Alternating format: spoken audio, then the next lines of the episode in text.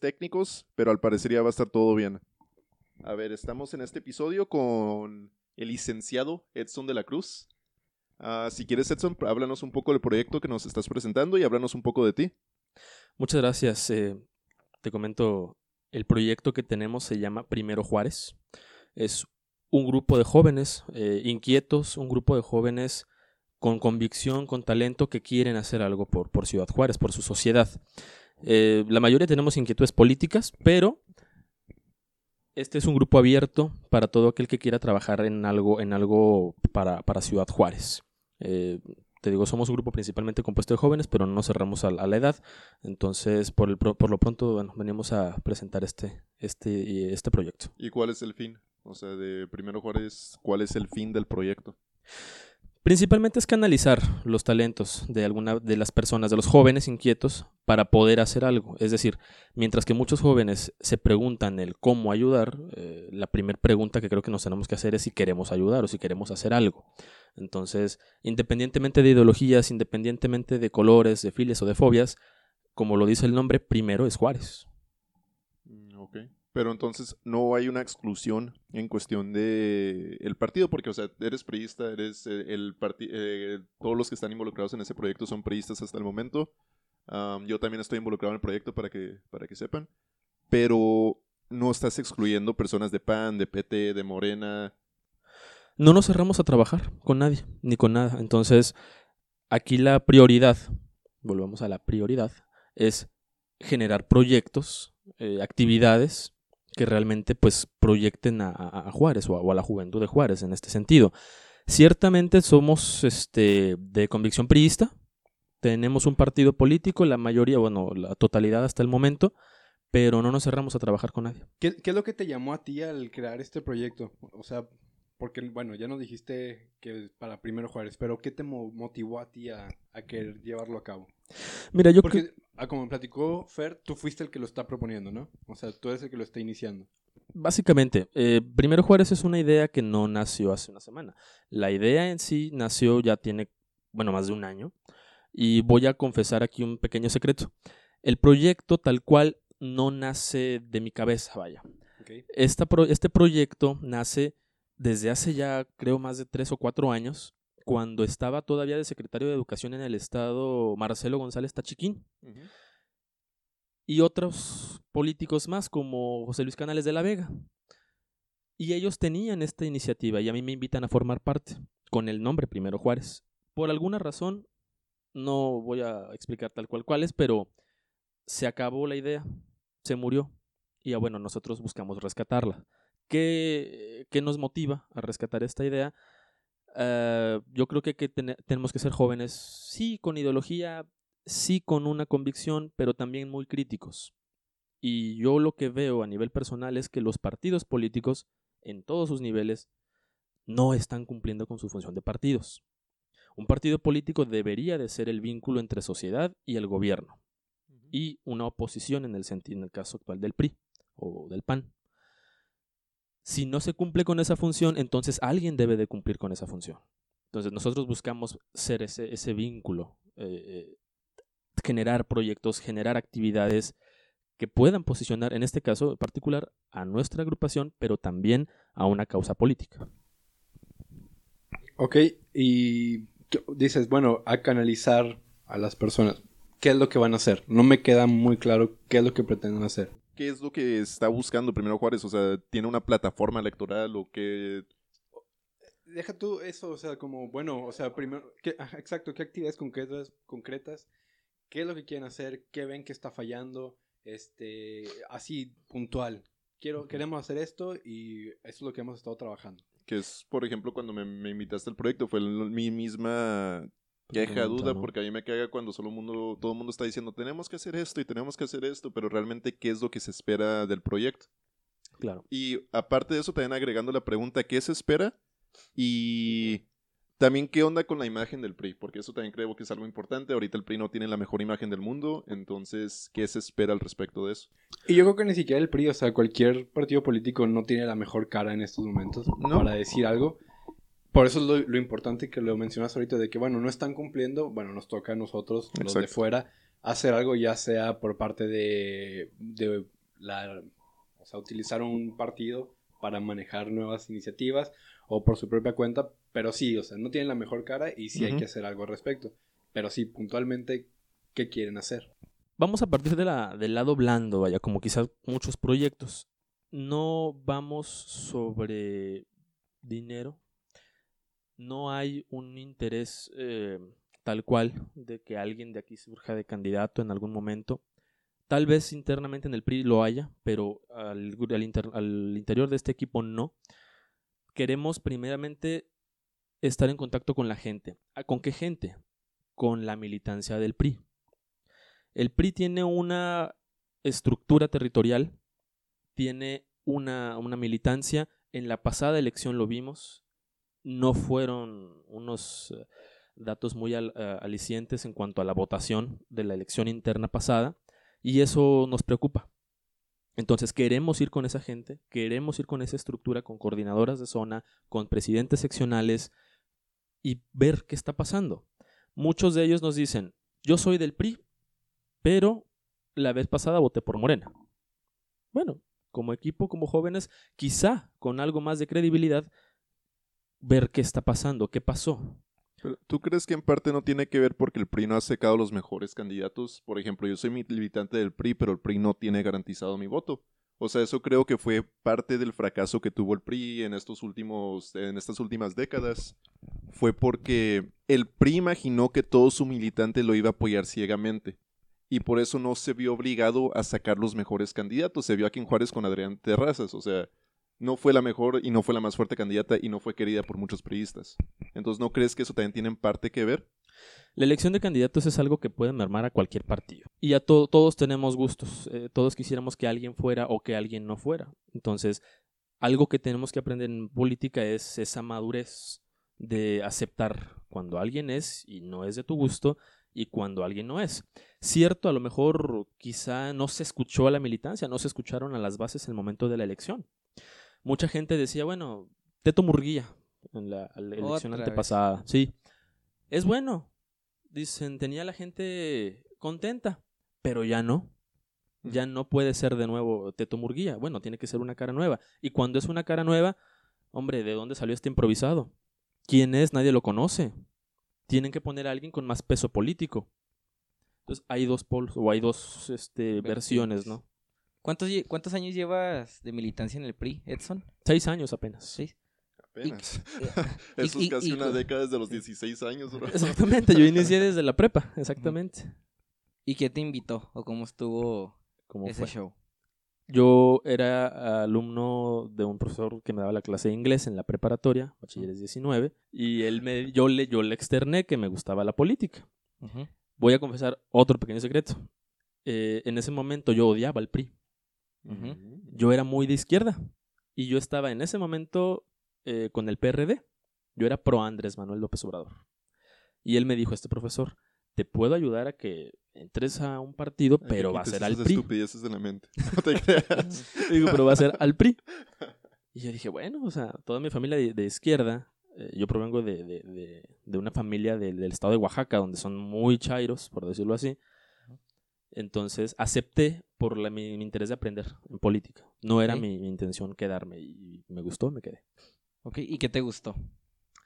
Me gustó, uno, su organización en ese momento. Dos, esa fuerza que proyectaba como, como partido, como militancia. Eh, había una verdadera organización desde cada candidato. Yo inicié en la campaña de Enrique Serrano para presidente municipal en 2013 y eh, los demás candidatos, candidatos a diputados locales, federales, también proyectaban fuerza. Entonces cuando uno veía esa organización decía, wow, no hay nada que hacer, los demás, los demás partidos no, no tienen nada que hacer no fue tal cual ese poder lo que me llamó la atención, sino que era desde aquí está la plataforma ideal para hacer algo realmente bueno. Ok. Y en estos seis años, así, si puedes mencionar tres y más o menos, lo que sea, ¿cuáles fueron los errores del PRI? Lo que al menos yo alcancé a percibir, lo primero, engolosinarse con el poder. Lo primero. ¿Por qué?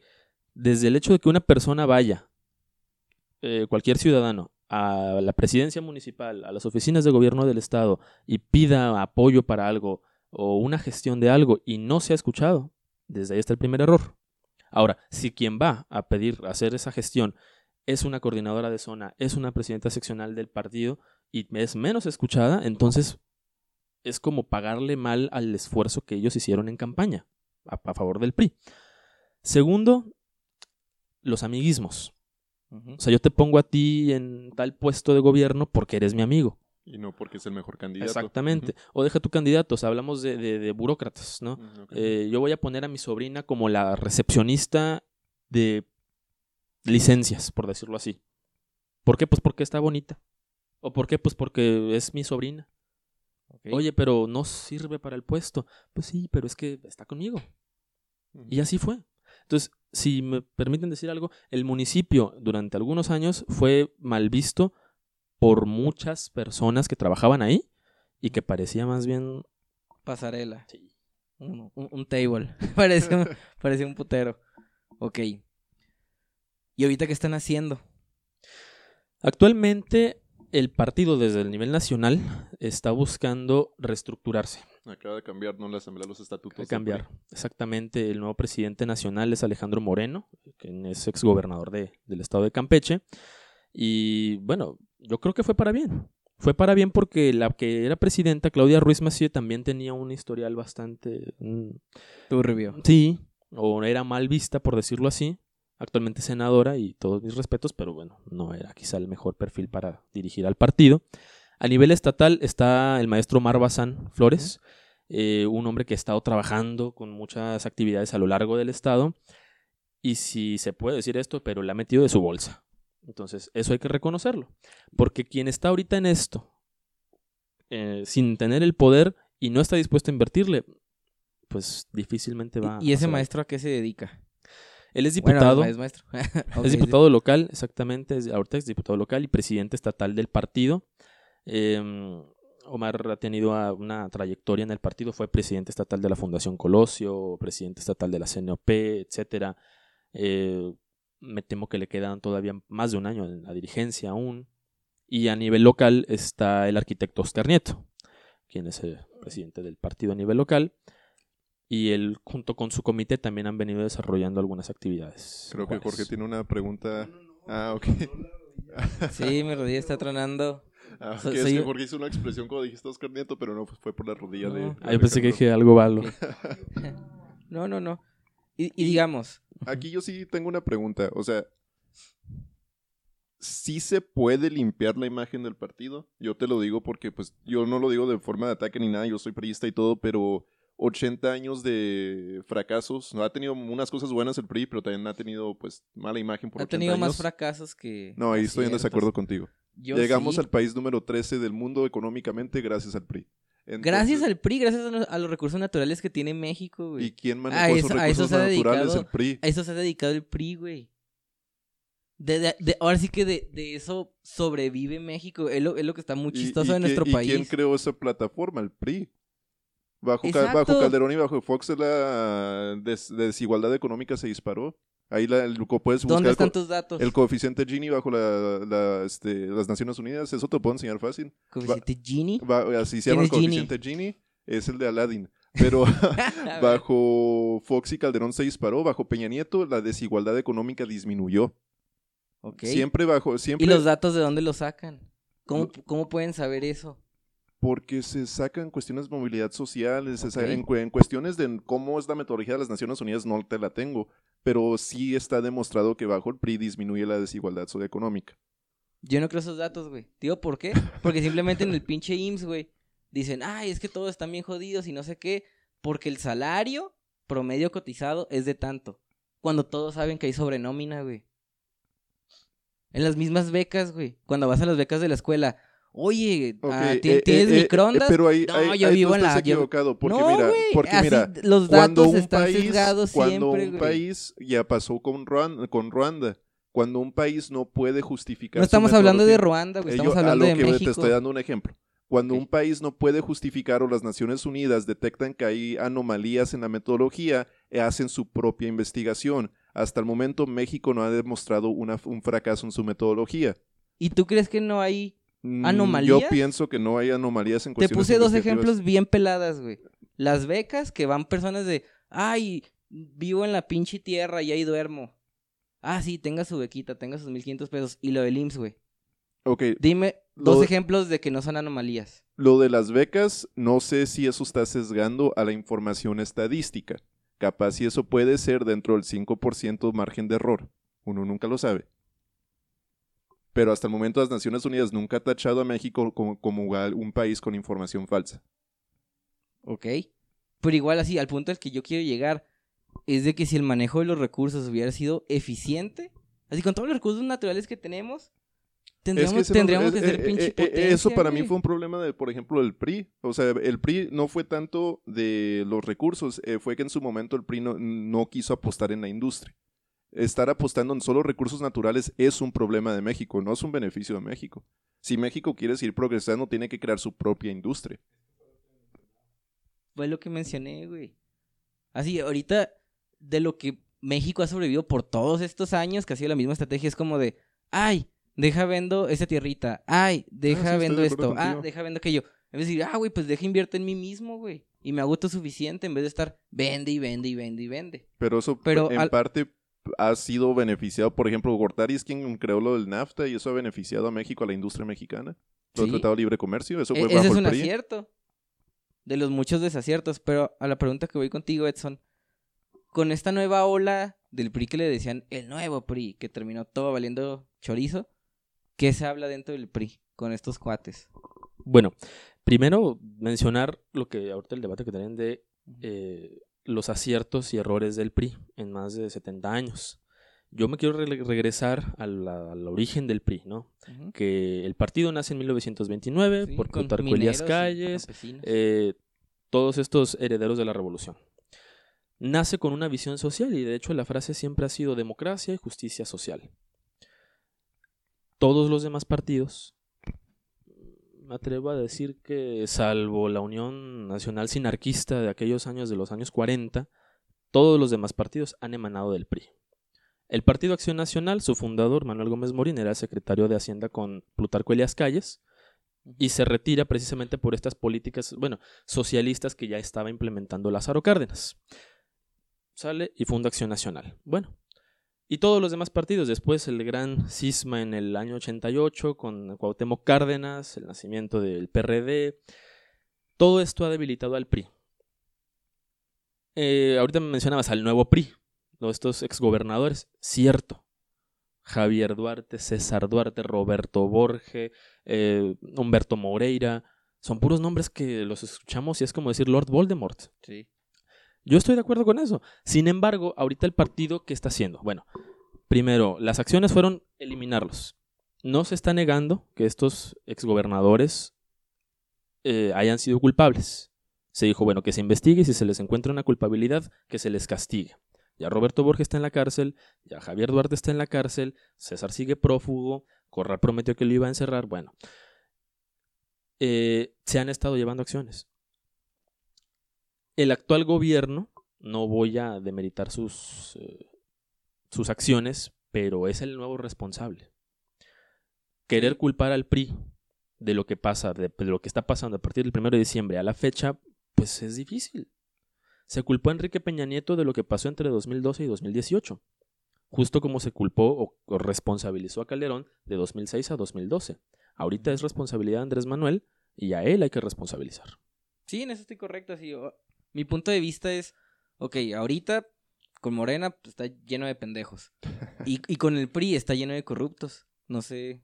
Pero todos los Jorge, ¿me partidos han tenido corrupción, ¿no crees? O sea, Sí, todos los eso partidos sí. han tenido nepotismo, todos los partidos han tenido corrupción.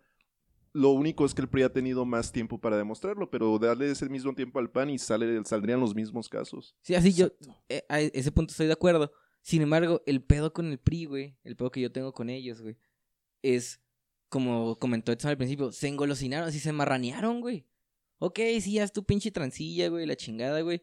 Pero se- así, ¿para qué ocupas tantos millones de millones de pesos? Que tampoco creo que los Duarte o Borges, lo que sea, ellos, ay, solitos para ellos. No, obviamente hubo su, Hubo su moche sistema, para este empresario y para tal cabrón. Pero, igual, e- es, es una marranada, güey. Es el problema Claro. que yo tengo con el PRI, güey. Pero bueno, mira, es como lo comenta este Fer. Quizá porque tuvimos, bueno, el PRI tuvo más años, ¿verdad? Para demostrar aciertos y errores. Yo lo que veo es Morena actualmente, o el PAN en 12 años, demostraron prácticamente lo mismo de lo que el PRI demostró en 70 años. Ahora, no podemos hablar del mismo PRI de los años 20, 30 a los años de Gustavo Díaz Ordaz y Luis Echeverría a los años de Peña Nieto. El PRI cambió en todos esos años y cada presidente o cada etapa trajo un, un cambio. Eh, algunos pueden extrañar a Gustavo Díaz Ordaz, otros pueden decir que se vaya al infierno o que ojalá que esté ahí. Bueno, cada quien tiene una particular visión. El PRI en sus estatutos, yo sí me atrevo a decir que es el mejor partido de México. En sus estatutos, en sus documentos. Que se sigan al pie de la letra, eso es otra cosa. ¿Y por qué crees que se empieza a corromper eso? Porque cada quien le da su interpretación.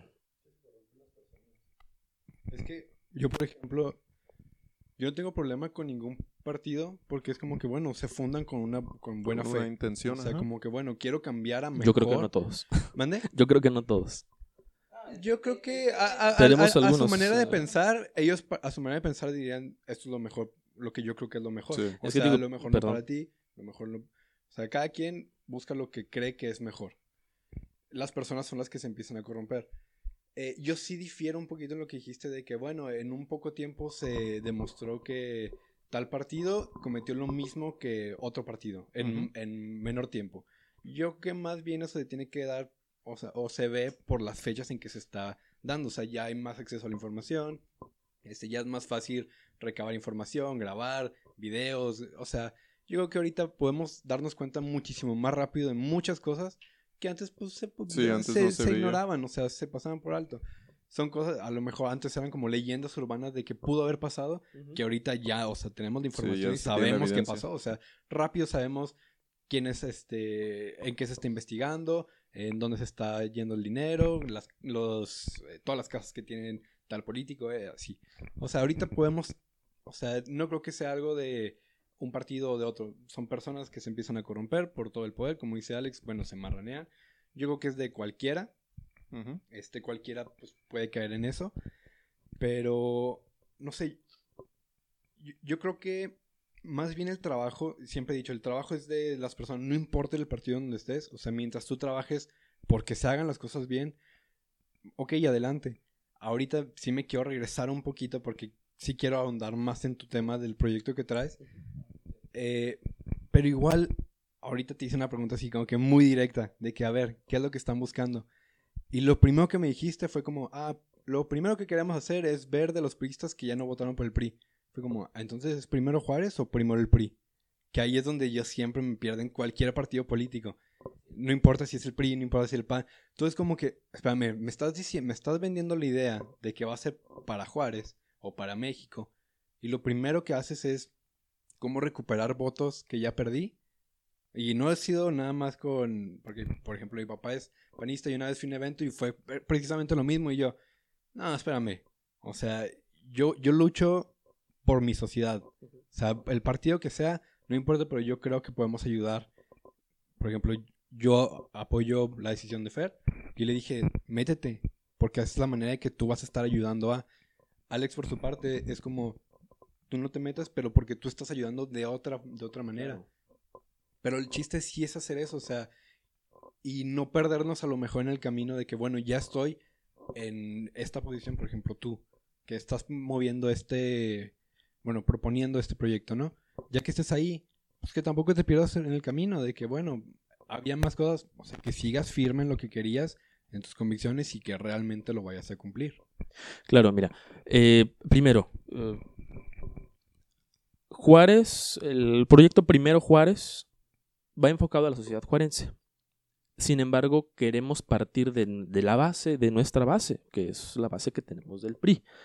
Porque yo no puedo invitar a un joven así nada más, decirle, oye, vente conmigo a este grupo o, al PRI. Porque tal vez, muy seguramente, me me va a decir que no. Sin embargo, yo creo que cada quien puede apoyar desde, desde lo que le gusta, desde su trinchera, como lo hemos manejado aquí. Por ejemplo, si alguien no quiere estar en un partido político, es muy respetable, pero seguramente hará algo en una asociación civil, eh, individualmente, con algún negocio, no sé. Cada quien tiene su forma o su visión de cómo hacer las cosas, de cómo ayudar. Lo que sí creo que está mal es no querer hacer nada. Entonces, si yo digo, bueno, es que el PRI, es que el PAN, es que algo que yo admiro mucho de los panistas, sobre todo de los jóvenes, es esa proactividad que tienen. De 100 intentos les pegará uno nada más, pero ese lo hicieron. Y eso sí se los admiro. Son muy organizados, son muy proactivos, andan siempre inquietos en la, en la manera de, de hacer algo. Eh, también quizá a lo mejor el enfoque no es el, el ideal, pero lo hacen, lo buscan. Jóvenes de Morena yo no he visto en Juárez, pero debe de haber. Entonces, a eso es a lo que yo voy. Tienes una idea, tienes ganas de hacer algo, inténtalo. Seguramente vas a fracasar, pero inténtalo. Y bueno, ahí va también el rollo de la perseverancia, ¿no? Vamos a ver qué, tanta, qué tantas ganas traías. Si ya después de que se echó a andar el proyecto, como tú dices, se pierde en el camino porque se corrompió la gente, porque algo, bueno, eso es, ese es otro tema. Hay que ver ahí también qué tan fuerte era la convicción inicial. Si yo ahorita te digo que quiero hacer un proyecto que apoye a la gente de escasos recursos o que yo quiero apoyar X causa y el día de mañana me dicen, ¿sabes qué? No sé, vamos a usar este grupo para fines electorales. Bueno, el, error sería yo si dejo que ese equipo caiga por que mi convicción a lo mejor no era la más fuerte. Eso creo yo. Pero, pero es que fue donde, donde empezaste. Es como, bueno, dices, ok, si me buscan de este proyecto para medidas electorales, pero pues lo primero que planeas hacer es realmente recuperar los votos que perdieron. Entonces sí es medida electoral. es Más que recuperar los votos, eh, yo, yo diría que es acercar de nuevo a la gente, a la que sí perdimos, efectivamente. Porque hay mucha necesidad, sobre todo en esos lugares. ¿A qué me refiero? Hay que conocer en este caso a la estructura del partido, a los presidentes seccionales, a los coordinadores de zona, y nos daremos cuenta de las necesidades que hay. El PRI creo por eso muchos años logró llegar a la gente, porque ella eran, son ellos o eran ellos los que hacían llegar a la gente. O sea, así acercaban a, a, su colonia, acercaban a sus vecinos con el partido, con el candidato en turno, y eso les daba los votos. Y el PRI siempre se, se, se caracterizó por ser un partido de causas sociales o un partido pragmático. Es que ese es el pedo que yo tengo así con el PRI y con todos los pinches partidos, güey. Así que negocian con la necesidad de las personas. Pero es, como... que para eso es un partido, es para darle, no. es para brindarle una mejor sociedad a las personas. Pero no negociar su voto. Es que no es Acá. negociar su voto. Todo partido hace de su voto, elige para un voto. Por ejemplo, lo, la reforma educativa que iba a beneficiar a los alumnos lo estaban haciendo en parte para el beneficio de la sociedad, pero al mismo tiempo para el voto del alumno. Se, se, es eso, o sea, para que uno mantenga el poder le tiene que dar al pueblo lo que, no lo que quiere, lo que es mejor para el pueblo. Y parte de eso, pues obviamente si ellos quieren mantenerse en poder, necesitan el voto del pueblo. Entonces, ¿por qué no más se acercan a las colonias que están para la pinche chingada, güey? En tiempos de elecciones. Oye, estás valiendo verga. Ten esta despensa. Eso, es lo que fue un error. Eso es lo que se ve por cuestiones de publicidad, pero ya hay muchos programas que hacen desde antes. Que esos no se ven porque no, no lo tienen que estar publicitando todavía. Ahí te da una experiencia que yo viví que se me hace pues, muy dolorosa. Y, y, era, y era época precisamente de elecciones que tú lo entiendes. Es como que, bueno, es cuando se va, se va a dar sí, es cuando se tiene que ver. Ajá. Entonces yo veía a este Serrano, era. Entonces yo veía como él llegaba, repartía las despensas y toda esa gente pues muy feliz con él. A la señora de la casa donde iba, ella estaba, se sentía en deuda con ese señor. Entonces él se comunicaba con ella y le decía, oye, no, pues es que yo te voy a ayudar. No te voy a mentir, la casa de ella estaba, o sea, casi cayéndose. O sea, el piso, pues así de concreto, este, muchas partes de la casa realmente casi sí se estaban cayendo. O sea, mal, mal, mal, mal. Entonces, lo que yo veía en él era como una promesa de yo te voy a ayudar y voy a estar aquí para ti este, en todo momento. Y ella, o sea, y, y a lo mejor no nada más ella, o sea, alrededor de las personas que se acercan con él, lo veían de que es que sí, o sea, él va a estar para mí cuando yo lo necesite.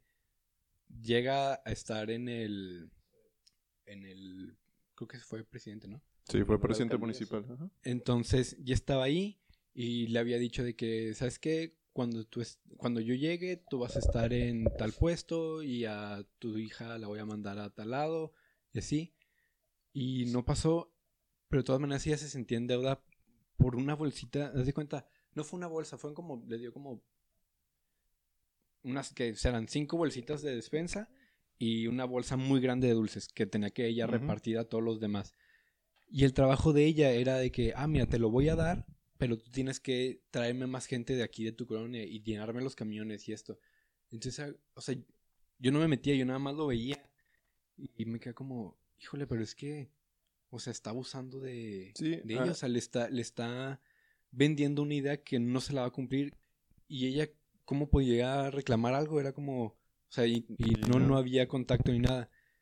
Y no creo que, no es tema específico de, de él, o sea, yo creo que se da en muchas partes en toda la República en- y en, en todos los partidos, Sí. que es como, híjole, es que si vamos a realmente hacer algo que no sea en el momento que yo lo necesito, sino en el momento que esa persona realmente lo está Y, necesitando. ah, ah, Y hasta la fecha, la calle donde vive no está pavimentada. Siempre que llueve es un riesgo de que la casa se inunde porque está en, es una, como una barra, como, pues sí, como un barranco. Es- Se hace un río enfrente de su casa. Su casa está como que a desnivel, entonces se puede meter. Imagínate, se inunda, pierde todos sus bienes. No, no puede crecer esa familia porque tiene que reponer lo que. Entonces, o sea, ¿dónde está realmente la ayuda? ¿Le ayudaste con despensa que cuánto le pudo haber durado? ahí, ahí un estoy, ratito. Ahí estoy de acuerdo contigo. Ah, perdón, perdón. que, que, que por eso es como, ok, vamos a rescatar el, el proyecto que traes, pero que realmente, bueno, y no nada más contigo el proyecto que traes, sino que las demás personas también digan, ¿sabes qué? Pues es que yo ya estoy cansado de que esta sociedad siga de la misma manera y que los que están abajo no puedan subir, que haya tanta desigualdad económica. Es como, bueno, o sea, el, de hecho nosotros aquí en la mesa tenemos la filosofía de que todos podemos crecer y podemos crecer juntos y estar impulsando eso. Em, Ahí, Alex, estoy, ¿quieres ahí estoy de acuerdo con, por ejemplo, con Jorge, de que entiendo el punto de vista de Alex de comprar votos. y Yo estoy de acuerdo. Yo estoy muy en, muy en desacuerdo con estar dando sándwiches, despensa a la gente más marginalizada. En eso sí estoy en desacuerdo. Sí estoy de acuerdo, por ejemplo, de que el gobierno tiene que estar ahí para ayudar a la mayoría, no dando dinero directo. Sí pienso que un- unas personas sí deben estar garantizadas a un ingreso básico. Por ejemplo, las mujeres saliendo de zona de una casa de abuso. Ahí si, si el gobierno te garantiza un, un dinero, está bien. Pero, por ejemplo, sí pienso que hay muchos programas que se, que se establecen para comprar votos y no tanto para beneficiar a la sociedad, sino para estar muy de corto plazo de mira, yo te ayudo al corto plazo. El de Prospera, ¿era eso? El de Prospera era eso, güey, era pura compra de votos. Ah, ¿Cuál no, era el de Prospera? Prospera daban como pensión alimenticia y unas despensitas de vez en cuando, güey. Pues, pues tenías que votar por el PRI o por el pinche partido que estuvieran en el poder, güey. Sí, por Por, ejemplo. eso AMLO lo mandó a la chingada, que también AMLO es un pendejo. Porque ahora, ahora sí que Morena, por eso es ahorita lo que es. ¿Por qué? Porque como estuvo de la verga con el PRI por años, como estuvo de la verga con el PAN por años, entonces dicen, ay, pues si no es, si no es verde y si no es azul, pues bueno, va a ser rojo. Y va a estar muy interesante las siguientes elecciones, güey, cuando se den cuenta que es la pinche misma mona, solo que con un vestido diferente, güey. Es que, el pro- es que el problema no es de los políticos, el problema es de las personas que no hacemos algo para que realmente respondan como debe de ser. Que, que hay algo que sí me gustaría preguntarte, Edson, ya que tú llevas, pues llevas tantito tiempo en la política. Nada más seis años. Hace solo seis años, solo seis años. Toda tu vida adulta. Pero. pero. A ver, 6 entre 16, vamos a sacar el porcentaje de Edson de, de su tiempo. 30% de tu vida en el. PRI. Pero Todo lo demás ha sido... ¿Qué?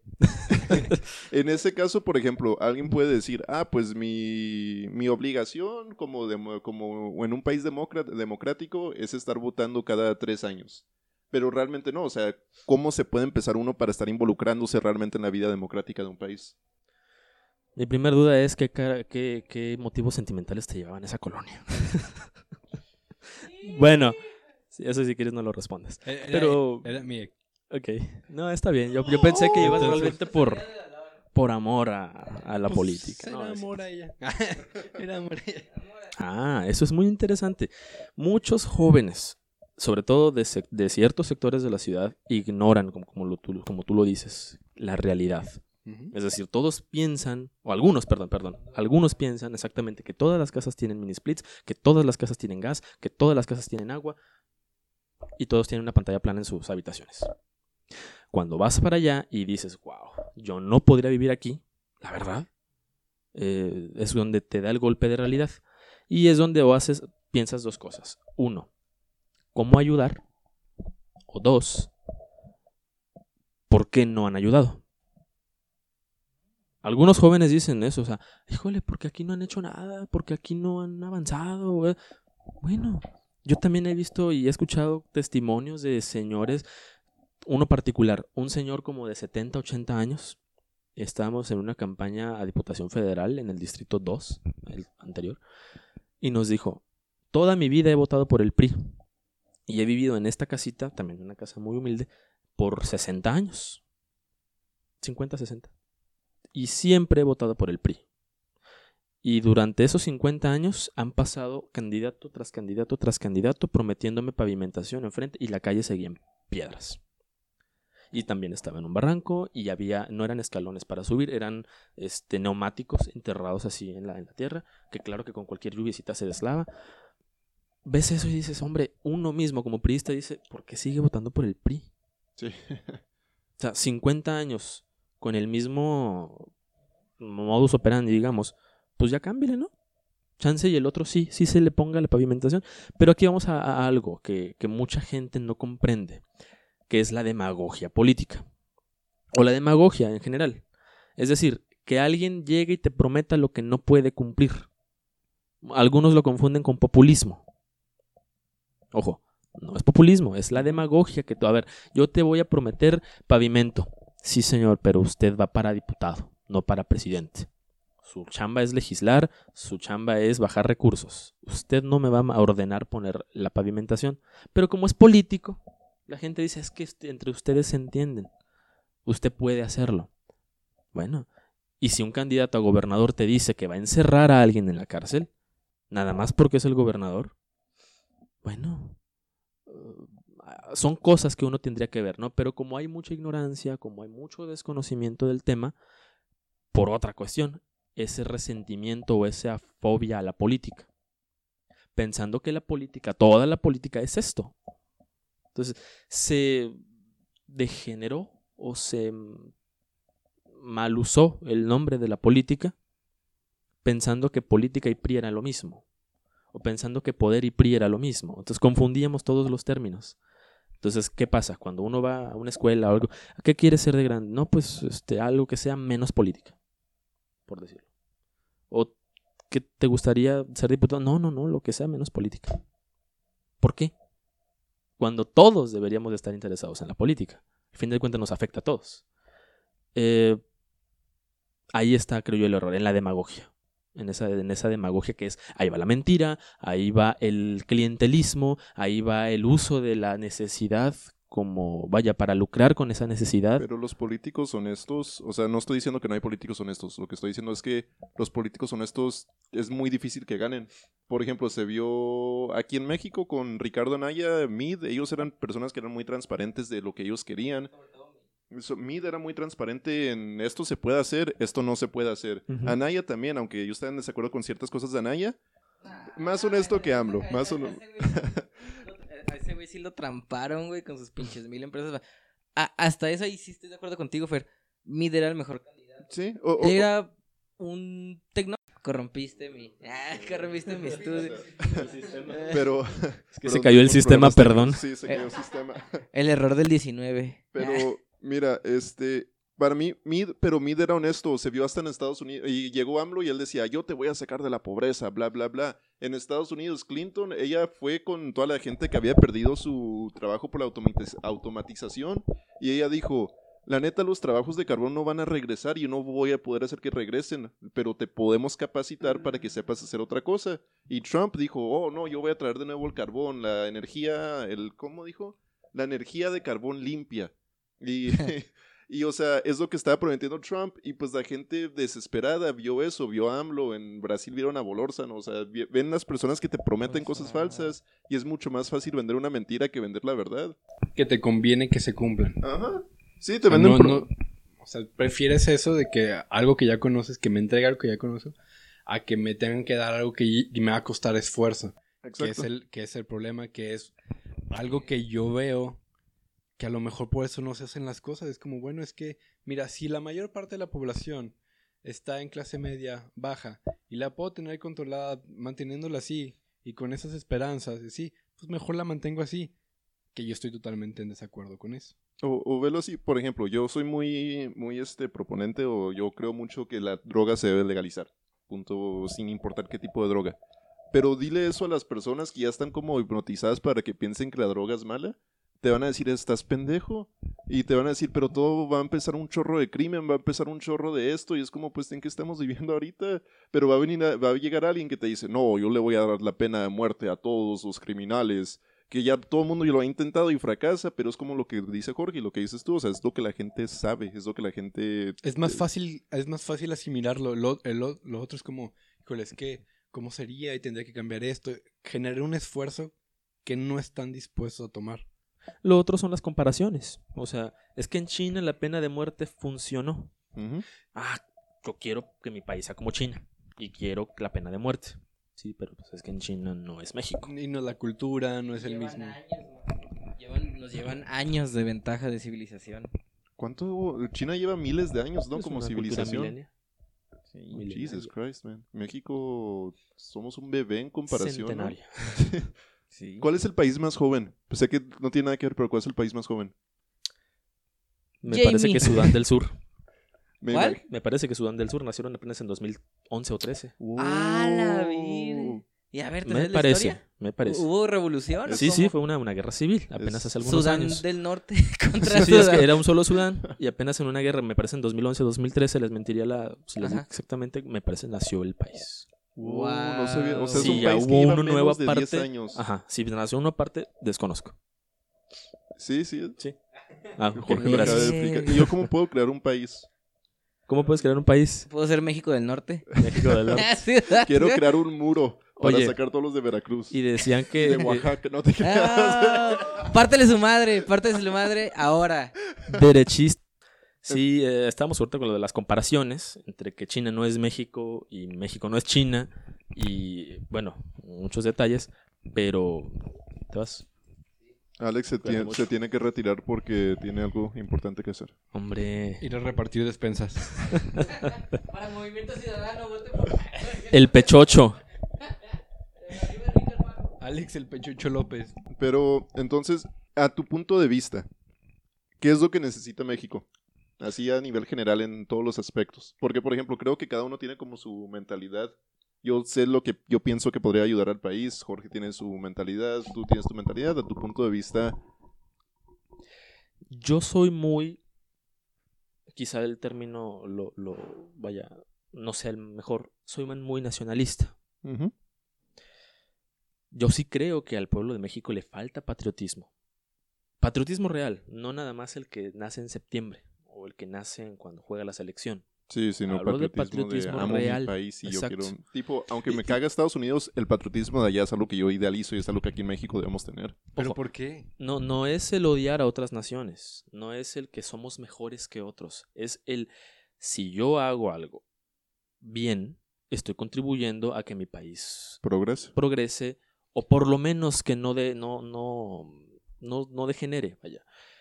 Si tenemos esa visión más colectiva de que lo que yo haga puede afectar para bien o para mal a otros, a mi sociedad, a mi gente, bueno, ahí quizá nos nazca esa conciencia. En parte lo que creo que quiere hacer Andrés Manuel con la idea de que pensemos en nuestras madres antes de hacer algo malo. Me explico. Es esa conciencia de que no está solo, de que no somos entes individuales, sino que estamos en un ente más grande que se llama sociedad, que se llama México. Sí. Y que lo que hagas, te repito, puede afectar para bien o para mal.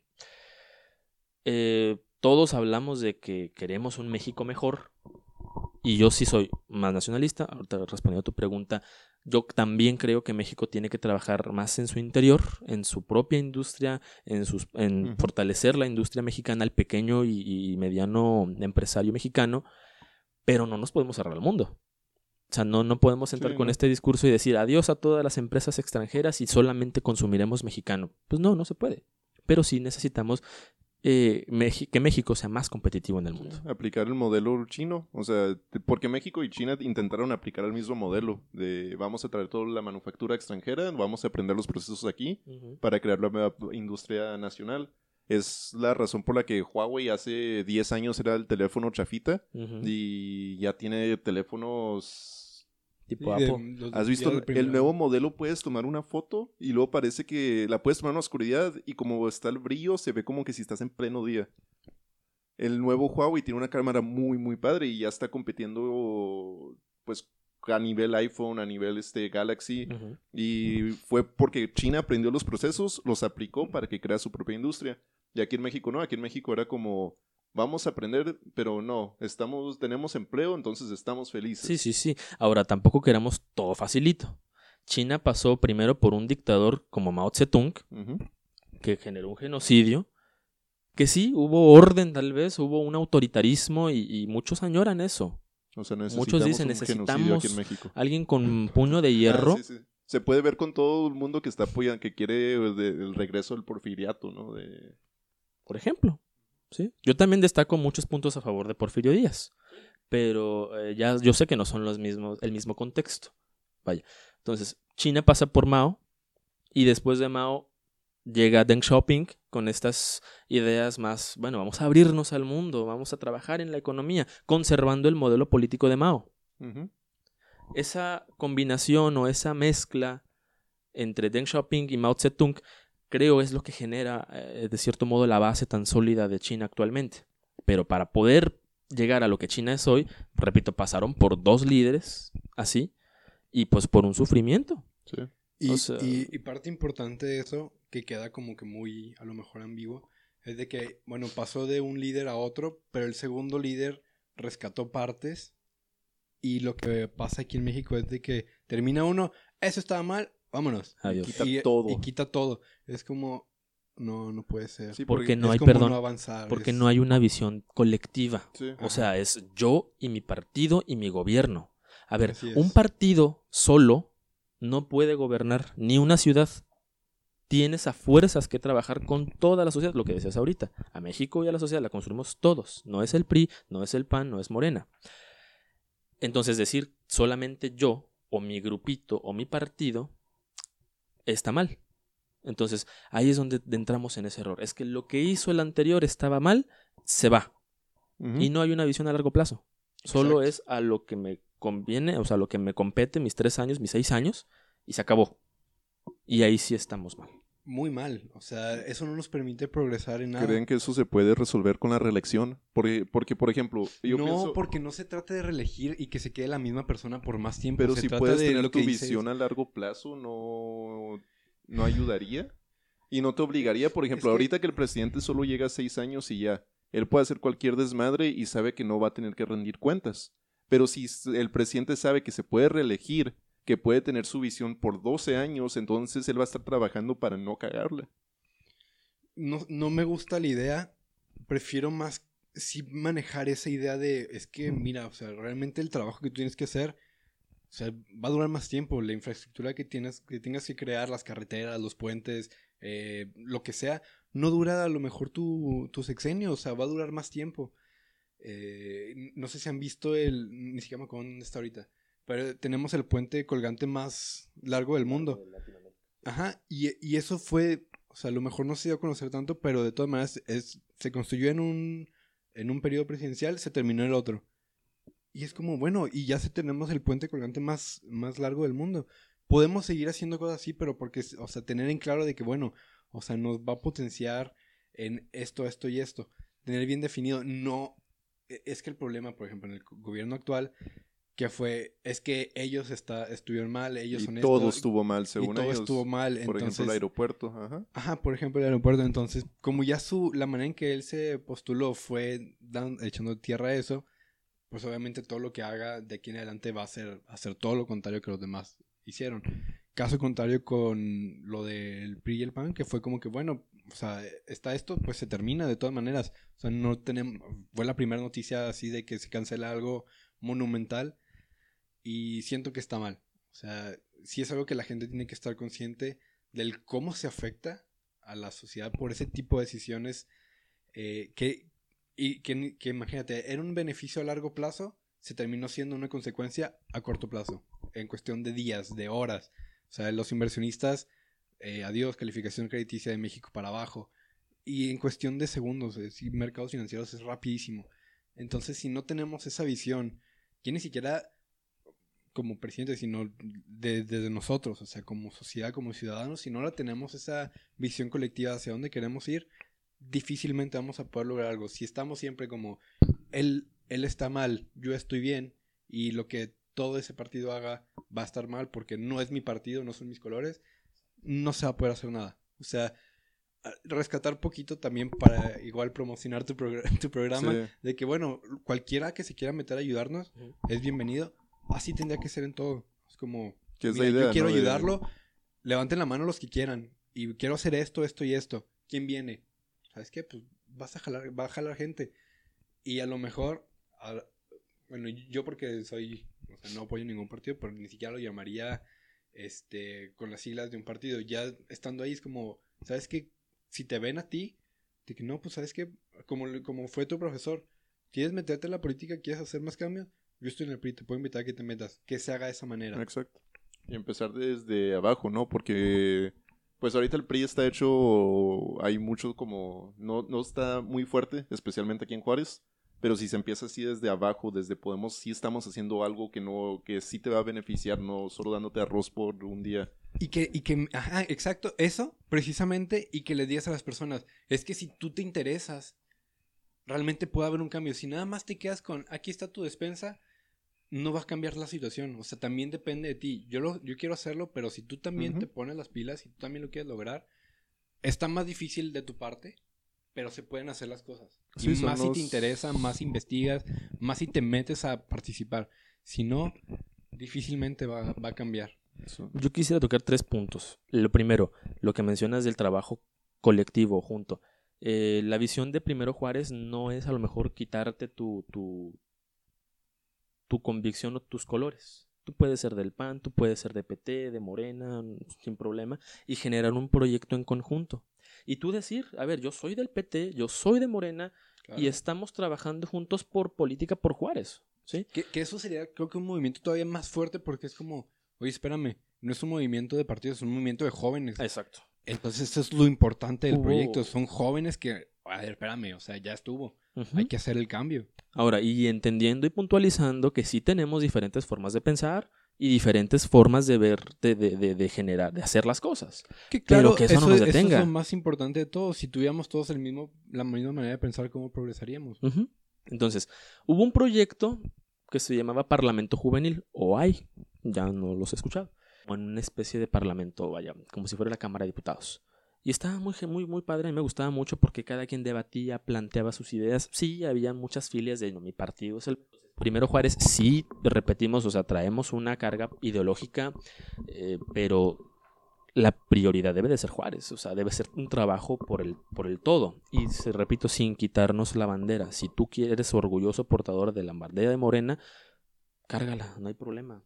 O si no tienes un partido político, no hay ningún problema.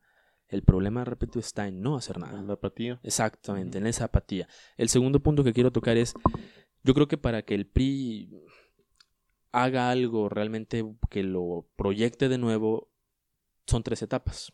La primera es el trabajo del partido, del comité, tanto estatal, municipal, en estos años, en este tiempo. Queda un año, solo 2020, para trabajar, para que el comité del PRI eh, haga algo, haga, genere ideas, genere proyectos, proyecte la imagen y eso le va a generar con tiempo, con calma, una plataforma, una base. Lo segundo, creo yo, es la elección de candidatos. Tienen que ser buenos candidatos y cada candidato tiene que trabajar bien su plataforma política, tiene que trabajar bien su plataforma electoral de acuerdo al territorio y al puesto que compita. Si es diputación local, si es diputación federal, si es para presidente municipal. Entendiendo eso, yo creo que ya estamos generando una verdadera estructura. Y la tercera etapa es, en caso de, de, que ganemos o de que se gane alguna posición, bueno, generar verdaderos buenos proyectos desde tu posición, diputado local, diputado federal, presidente municipal. Ahí terminaría tal vez esta, este mm, proceso de tres fases para la regeneración o el reposicionamiento del PRI. Y bueno, nuevamente vendrá la evaluación qué se hizo mal, qué se sigue haciendo mal y qué va a pasar después. Me agrada. Me agrada, me agrada. Bueno, entonces en este caso, si alguien está interesado en unirse a Primero Juárez, ¿dónde puede investigar el grupo? ¿Dónde los, los puede contactar? Bueno, primeramente todavía estamos, vamos a generar una página de Facebook, ya tenemos a la persona de publicidad encargada. Este. Mándalo. Sí. Pero em, sí podemos, eh, se pueden comunicar vía WhatsApp, por ejemplo, 656-643-1083 con su servidor Edson de la Cruz. Y eh, ahí mismo generaríamos este, mm, la propuesta y que a quien le guste, a quien le parezca, puede involucrarse sin ningún temor. Perfecto. Muchísimas, muchísimas gracias Edson por tu tiempo y tu... Al contrario, gracias por la invitación. ¿Cómo se puede decir? Y tu interés y por tu mejorar. interés por mejorar a Juárez y primero Juárez. No, al contrario, gracias a ustedes porque ese tipo de espacios permiten eso, o sea, proyectar a algo.